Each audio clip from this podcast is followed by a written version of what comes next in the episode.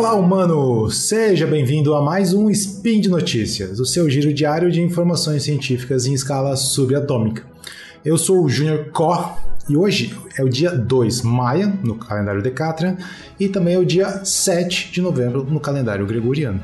Hoje a gente vai falar sobre inteligência artificial e neurociência, mais especificamente sobre um artigo intitulado Evoluindo o Sistema Olfativo com Aprendizado de Máquina. Bora lá! Notícias.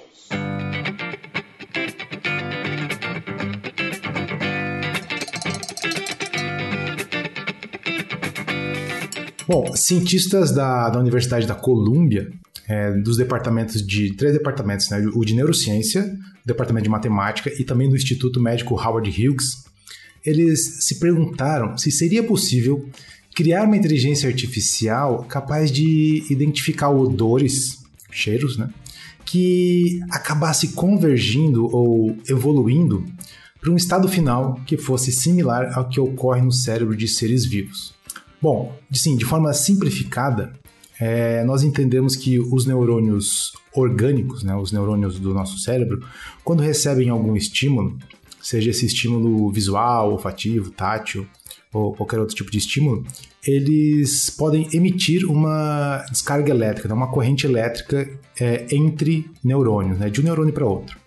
Então, por exemplo, quando nós aprendemos algo, é, nós estamos é, reforçando um padrão que faz com que esses neurônios, é, alguns neurônios do nosso cérebro, emitam uma descarga, né, ou, ou, ou, criem uma corrente elétrica entre eles, formando um caminho, um caminho entre neurônios. Né? Então, nós temos milhões de neurônios e cada estímulo que a gente tem, cada sinal, cria uma corrente elétrica, formando um caminho entre alguns dos neurônios. Esse caminho vira então um padrão que o nosso cérebro passa a reconhecer para que nós possamos, por exemplo, lembrar de algo. Ou é, quando a gente está aprendendo a fazer uma atividade nova, quando nós fazemos muitas vezes, criamos esse padrão no, nosso cérebro e podemos então repetir isso.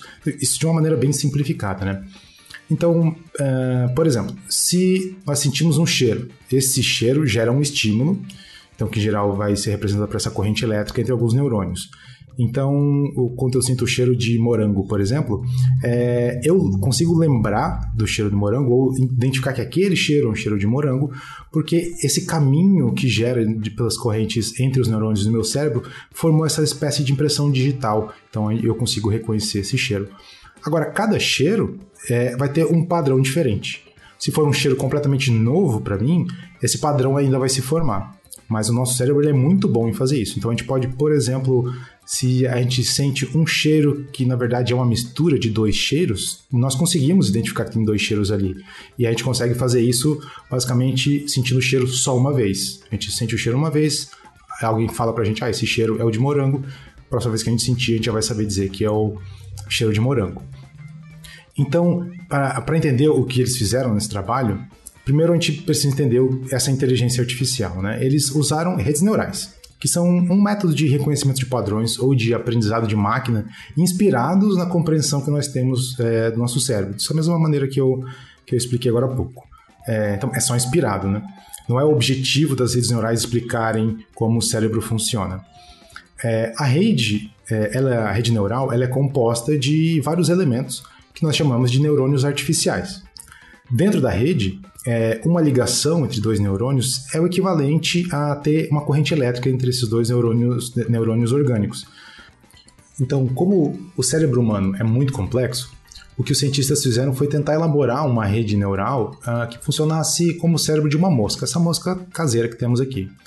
É, o sistema olfativo dessa mosca ele pode ser dividido em três partes.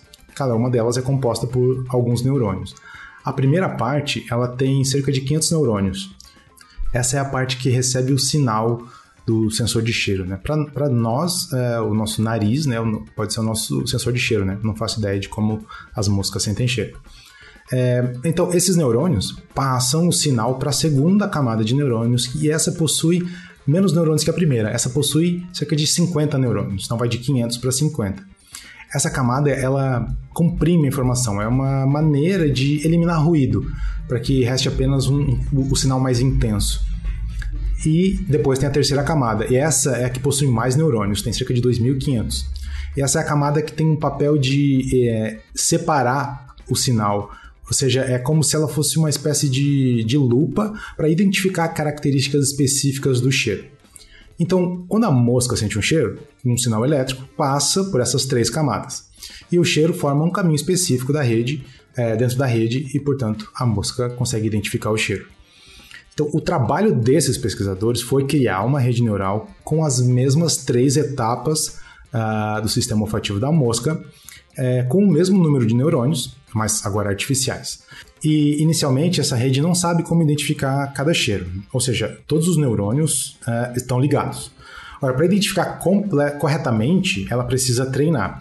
Então, o processo de treinamento se dá fornecendo um sinal de entrada e apontando se a rede identificou o cheiro corretamente ou não. Após esse processo, a, as ligações entre os neurônios vão mudando uh, e então isso significa que eles vão se adaptando aos sinais.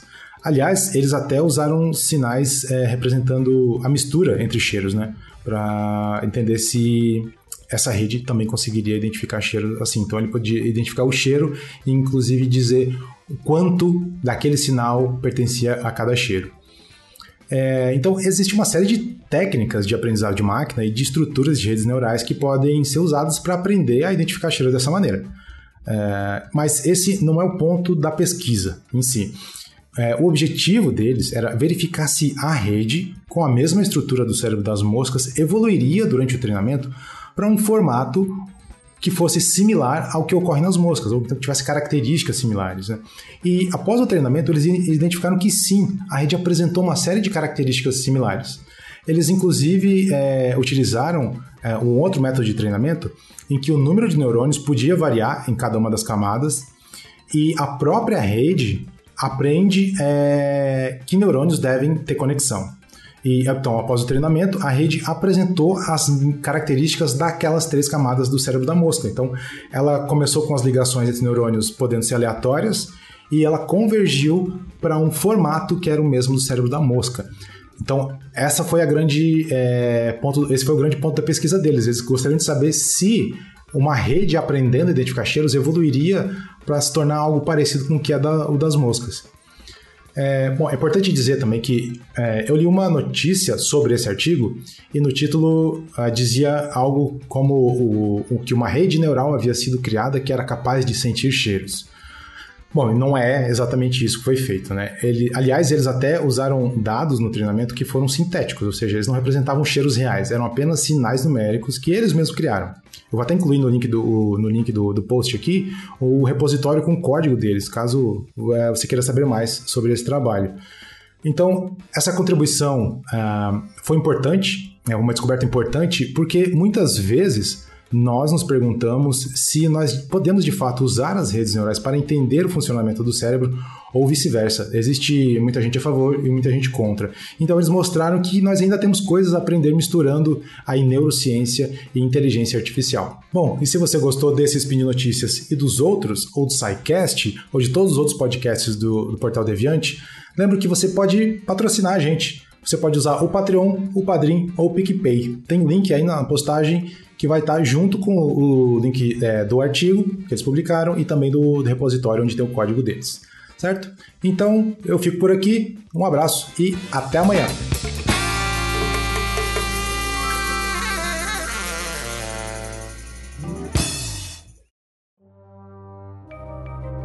Este programa foi produzido por Mentes Deviantes. deviante.com.br